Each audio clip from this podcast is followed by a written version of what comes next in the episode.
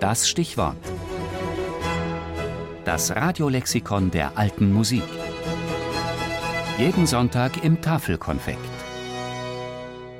Virginal, handliches Tasteninstrument des 15. bis 18. Jahrhunderts.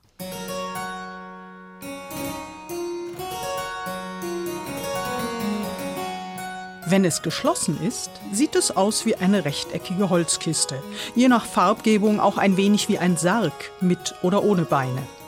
Aber wenn man so ein Virginal öffnet und spielt, dann scheint aus dieser Kiste die Sonne aufzugehen.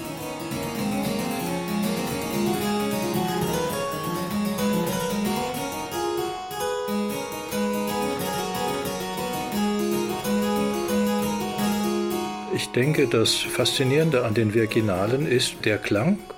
Der ist sicherlich etwas stiller als ein größeres Cembalo, aber nichtsdestotrotz elektrisierend. Schwärmt der Fortepianist und Cembalist Michael Günther, der selbst historische Tasteninstrumente sammelt.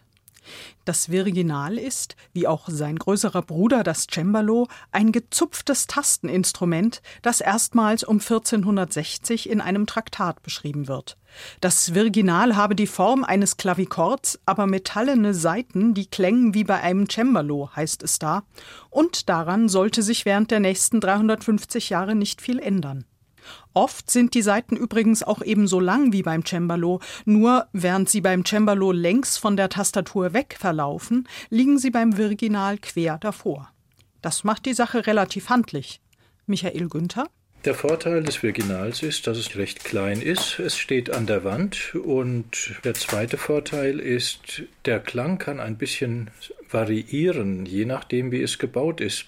Im Gegensatz zum Cembalo sitzt der Spieler am Virginal immer mit dem Rücken zu einem potenziellen Publikum. Außerdem hat es normalerweise nur einen Saitenchor und immer nur eine Klaviatur. Dadurch ist es deutlich leiser als ein Cembalo, also eher für Kammer als Ensemblemusik geeignet und nur für kleine Räume. Aber, betont Günther, der Nachteil, den gab es früher nicht, denn die Welt war eine andere. Man war zufrieden mit dem Klang. Man hat nicht in philharmonischen Räumen gespielt, man hat das ganz persönlich gespielt und da war das genau das richtige Instrument. Es war eine beschauliche, intime Welt. Tatsächlich war das Virginal während seiner Blütezeiten übrigens deutlich verbreiteter als die unhandlicheren und teureren Cembali. So sind uns nicht nur aus Italien, Deutschland, den Niederlanden und Flandern zahlreiche historische Instrumente überliefert, sondern insbesondere auch aus England, wo sich das Virginal besonderer Beliebtheit erfreute. Nachdem zu Beginn des 16. Jahrhunderts die ersten Instrumente auf die Insel gekommen waren, gaben sie im elisabethanischen Zeitalter gar einer ganzen Komponistengeneration ihren Namen, den englischen Virginalisten.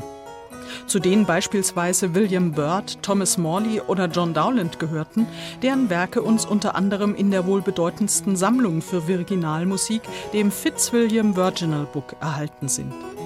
Diese Musik gehört noch heute zur beliebtesten Literatur für Virginal, bekannt für ihre raffinierte Kontrapunktik, aber auch ihre luzide Feinheit. Ich kann mir überhaupt keine faszinierenderen Klänge vorstellen als zum Beispiel die englischen Virginalisten oder auch äh, was von Zweling auf so einem Instrument zu spielen in mitteltöniger Stimmung. Das ist einfach Reinheit per Excellence.